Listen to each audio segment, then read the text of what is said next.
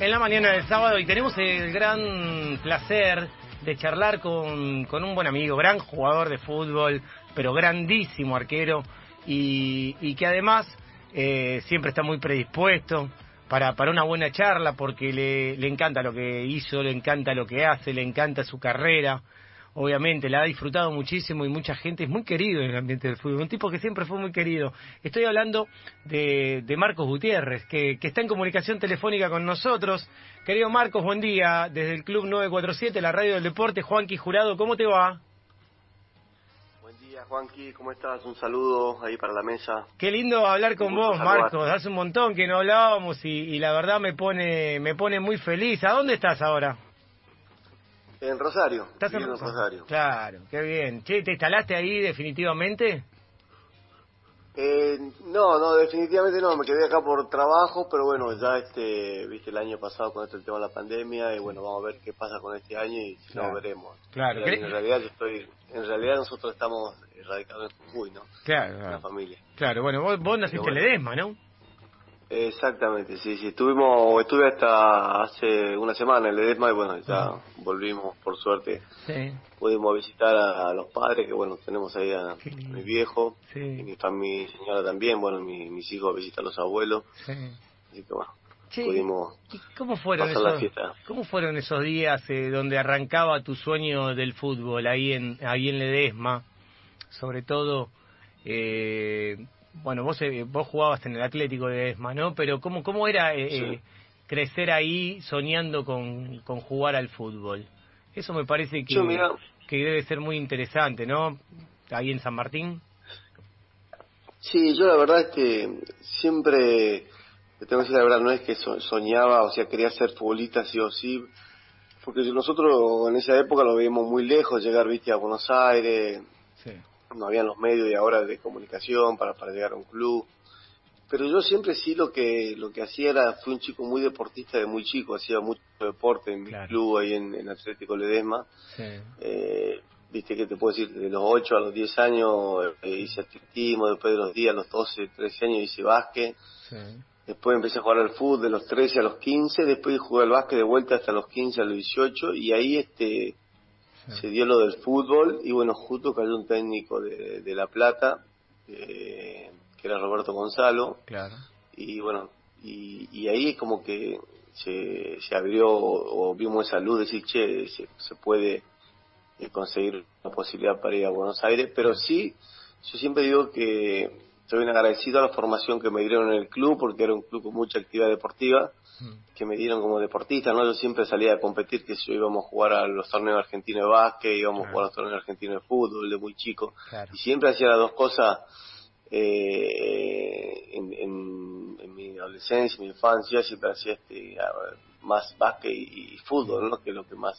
Sí, sí. Y también me sirvió también después este, en, también este, mi, mi carrera como futbolista, porque bueno, ahí uno se va preparando como, como deportista y siempre y competía y, y siempre iba a una, siempre una, a una preselección que por ahí que teníamos que ir para para armar un equipo de básquet o para armar un equipo de fútbol que va a jugar un nacional Claro. este y bueno todo eso a mí me y cuando salió la oportunidad de irme a Buenos Aires sí este dije bueno creía que era una oportunidad única y que la tenía que aprovechar yo Claro. justo estaba terminando el quinto año de la secundaria Sí, sí. y, y pensaba en esa etapa desde, el quinto año que, que quería estudiar educación física profesor de educación física Claro. y y el básquet me daba esa posibilidad también porque tenía posibilidad de ir Claro. le daba el, de- el básquet me, me llevaban a Tucumán este becado a jugar al básquet y bueno era, era todo viste todo todo a través del Todo, deporte en todo a través del deporte, porque tiene que así es el eh, así es el interior de nuestro país también. Es una una forma que a veces no nos damos cuenta con, con desde la desde la ciudad, desde la ciudad capital, ¿no?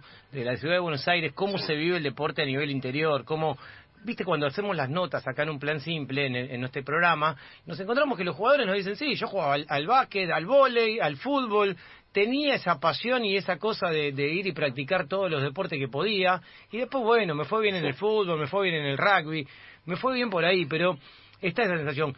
Grandes jugadores tiene eh, Jujuy, grandes jugadores, ¿no?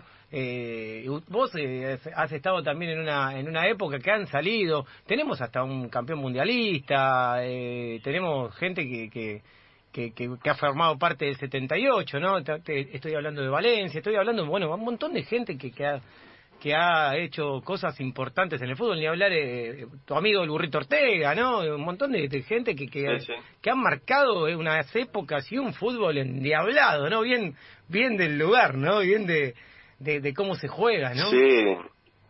Para nosotros bueno, fueron nuestros referentes, viste, Valencia en el 78, tuvo en el Mundial 82, tuvo también este, en, la, esa preselección, también estuvo eh, Alderete, un jugador este que jugó Taller de Córdoba, y también bueno, de la época de Valencia, ese también de, de Ledesma. Eh, bueno, solo eran los referentes, obviamente Jujuy y Alderete, obviamente de nuestra ciudad. Bueno, después Jorge Ortega también que jugó en Argentina Junior, este, que también es de Libertador, jugó en español. Sí, bueno, Lobo, me acuerdo de Garnier, Herrera, Lobo, yo que sé, hay un montón, Salce, Sanabria, eh, bueno, Alderete ya lo nombraste vos, eh, Villar, bueno, un montón de, jugadores. Muchos eh, eh, jujeños que salieron.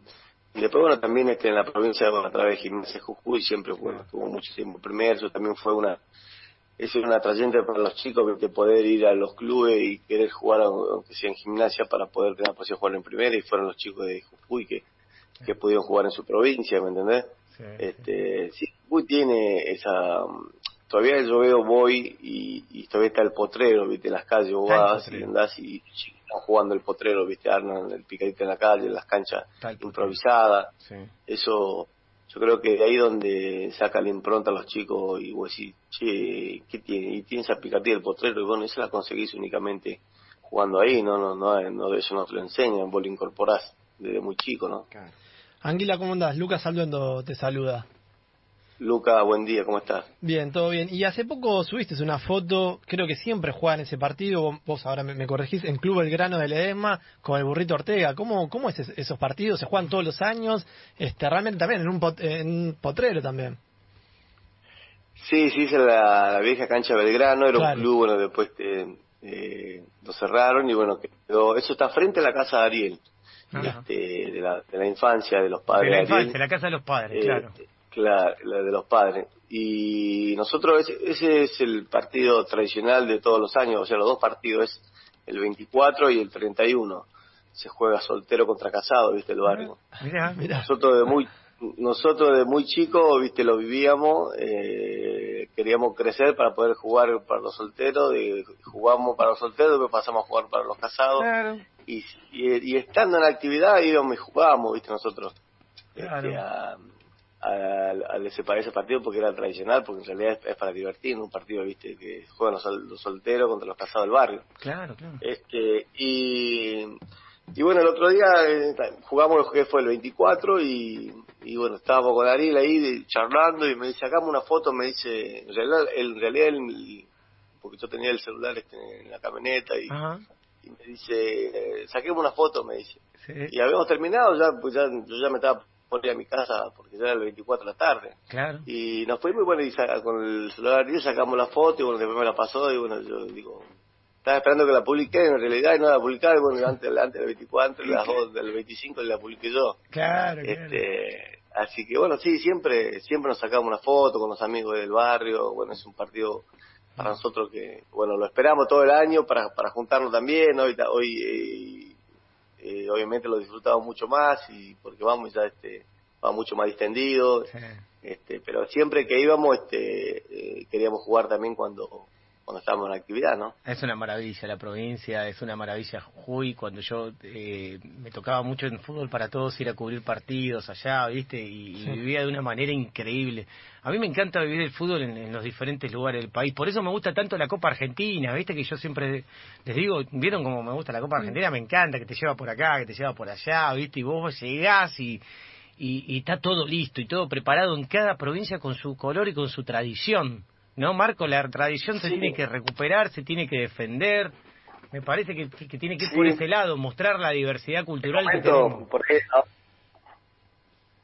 Y la calidad de la gente, ¿no? El otro día este, fue fue un, amigo mío acá que quería pescar, que quería pescar. Yo, a mí me gusta la pesca y acá en Rosario vamos a pescar eh, y quería ir al Bermejo. Yo siempre hablábamos de ir al Bermejo, ¿viste? que yo voy con mis amigos.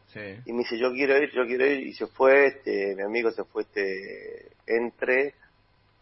Después del Año Nuevo fue. Ah, claro. Y, y se fue manejando solo de Rosario hasta, hasta la Dema, que son de acá 1200 kilómetros. Ah, mira. Para que me pare al Bermejo. Y él quedó sorprendido, me decía, yo no puedo creer la calidad de la gente, me dice, qué amable que son, me decía, no puedo creer la atención que, me dieron, porque yo le presenté a todos mis amigos, la gente que fuimos a pescar al Bermejo. Me dice, yo no puedo creer la calidad de la gente, me dice, olvídate que nosotros no, somos así, me dice, ya. Claro. Eh, lo, viste, lo atendieron con, con todas las limitaciones que pueden tener cualquier persona al interior, le, brindaban todo, viste. Sí. Sí, está buenísimo. Y él, vino acá y contaba, con, porque después, ahora que yo vine, y algunos chicos me mandaban, che, la verdad que eh, quedó maravillado, dice el Puchi, le decimos de, de cómo lo atendieron. Pero bueno, la gente, eh, o sea, no es que es natural así, ¿me Le sale espontáneo recibirlo, brindarse. Sí, sí, sí, obviamente. Eso es un poco lo que no tiene, como me decía, él decía acá en Rosario, por ahí me decía, eh, olvídate que no, no, no, somos así, me decía, sí. acá, es, es, la tradición, la cultura que tenemos nosotros, y bueno, vos venís y vamos a brindar lo, lo, que tenemos y quizá un poco más, ¿me entendés? Y Marco, sabes que te quería preguntar acerca de, obviamente, sin nunca nunca nos metemos en ninguna cuestión personal, pero a veces eh, se aparecen las cuestiones que eh, de cómo lidiar con, con la fama, con los flashes, con no sé, con el periodismo, cuando te siguen, cuando te acosan o cuando se olvidan de vos también, ¿no? Ese momento, tratar de saber de la psicología del jugador eh, cómo tendrían que estar preparados los pibes que van llegando a primera eh, y cuando, cuando llegan, cómo les afectan, porque vemos casos de pibes que realmente les afectan muchísimo, de inferiores, y sobre todo después cuando están, no sé, en una noticia que, que los persiguen o que los siguen, puede ser con una, no sé, algo que tenga que ver con, con lo que le gusta, con una relación o con lo que sea. ¿Qué consejo les das vos a los pibes eh, para no creérsela ni tampoco para, para saber lidiar con estas cosas que te pueden llegar a pasar. Vos tuviste una cosa de la prensa importante en algún momento de tu vida también. Sí, yo primero siempre tuve en claro que, que iba a ser un momento en mi vida, ¿me entendés? Una etapa que, que, la tenía que disfrutar porque era lo que había eh, soñado en su momento y por ahí lo veía muy lejano, como lo que te comentaba al principio pero no quería que no quería vivir todo el tiempo del personaje me entendés yo siempre quería vivir mi, realidad que era mi familia mis hermanos cuando volví a mi pueblo mis hermanos que eran laburantes. Eh, nunca pensé que lo que sí veía en ese momento que era un lugar de, privilegio pero eso no me daba mm. eh, no no me daba a pensar que yo por eso viste estaba en un nivel superior en nada viste nada porque yo volvía, muchas veces me ha pasado que en Buenos Aires me decía, me te cuento una anécdota, yo estaba, vivía en Caballito y, estaba tomando mate, yo tengo, vivía en Doble Guichaco, en el Parque Rivadavia y había una cochera de auto, yo dejaba el auto ahí y este, me senté a tomar mate por ahí en el mejor momento huracán mío. Y, y, este pasaba un tipo en una moto y iba y volvía porque ese ahí es como una, un pasaje. Y, y, viste, yo digo, en ese momento no te, no había, te estoy hablando año 95. Claro. Eh, ¿Qué pasa? Que viene y va y viene y va y viene, viste, miraba y se bajó el tipo de la moto. me vino y me preguntó si dice, vos sos Gutiérrez, el arquero acá. Le digo, sí. ¿Y qué haces tomando mate acá? Me dice.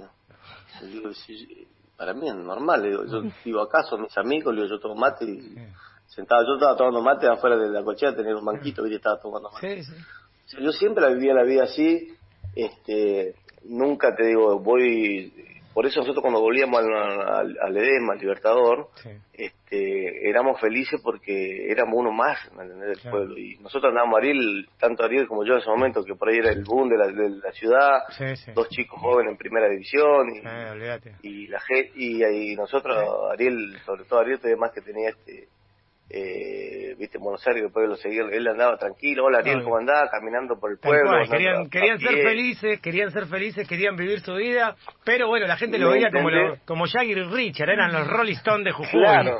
Eran los Rolling Stones de Jujuy.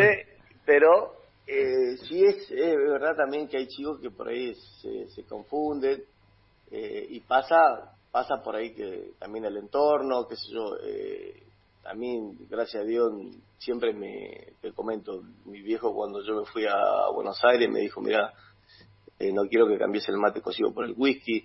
Este, con Viejo fue, gracias a Dios, me dieron educación, siempre fueron muchas veces como unos chicos estrictos, pero siempre marcaron el camino de la vida. Claro. Este, entonces, nunca nunca viví de, ese personaje, sí, obviamente que por ahí te, lleva porque sos una persona pública y muchas veces... Sí, obvio, obvio, obvio, estar en, observado. Sí, estás en, eh, ahí observado. Fui muy respetuoso de la prensa, muy fui, fui respetuoso de, de, lo, de la gente, porque yo también fui chico y por ahí este, muchas veces eh, te eh, te pedían una foto y vos estabas comiendo, y viste ahora después, después empezó la época de los celulares, la última etapa también, y, y por ahí la gente te ve una, comiendo en algún lado y Tal que te, sí, sí, se te meten, se te meten. Y, sobre todo, Marcos, cuando el choca el mundo del fútbol con el mundo del espectáculo, eh, eso obviamente siempre colapsa. Eh. Lamentablemente no se toma como algo natural. Y sumale que también este pasar a ser un producto de venta y muchas veces cuando eh, cuando contar de vender ese producto porque ese es el momento me entiendes porque para ese momento parecía que era muy real lo que había pasado un futbolista con, una actriz eh, eh, viste que eso se decía de un montón de cosas y vos decías nada que ver viste eh, se inventaban cosas que decían que se inventa cosas. y yo viste decía se hacían notas, se hacían notas de, de revista inventada con, completamente con una foto y después inventaban una historia y vos decías, qué loco lo que le venden a la gente, ¿no? No olvidate. Esa es la realidad, es lo que le venden a la gente, no, no, uno, a mí en ese momento ya me, viste, me habían casado, me habían divorciado, me, me habían vuelto a juntar, viste, era todo un quilombo. me entendí, vos decías, y acá está todo normal, o sea, nunca pasó nada y seguimos, y ¿viste? Y vos decías, qué loco que era vender vender ese producto, porque a ellos, obviamente a los medios les servía. Totalmente. Pero bueno, yo todo eso, todo eso, viste, también eh, lo, lo separaba y sabía que eso no era para mí, este, lo mío era el fútbol y tampoco me creía en, ese momento porque estaba tan expuesto a los medios por este gráfico eh, eh, yo sabía que tenía que enfocar únicamente en lo deportivo. Mm. y cuando sabía que iba, iba a ser una etapa de mi vida que, que cuando se acabe no quería vivir ese personaje de toda mi vida. Está bien está muy bien está muy bien está muy bien y la verdad que mira estoy recibiendo mensajes de toda gente de Parque Patricio de Boedo de Lanús eh, que te está escuchando al aire, obviamente, y te manda un abrazo enorme, gente que, que ha gozado con vos en el arco, que, que ha disfrutado de, que seas un arquero extraordinario, que le diste mucho al fútbol argentino, marcaste una, una linda época, vos y varios arqueros más de, de esos años 90 que, que, aparecieron y que la verdad que, es, verdad que es increíble eso, ¿eh? todos los arqueros de es lo que te marca la gente hoy, viste, con la gente. Dice, ¿qué época fue la de los 90 de los arqueros? tremenda, tremenda, tremenda. Eran todos crack ustedes, todos crack.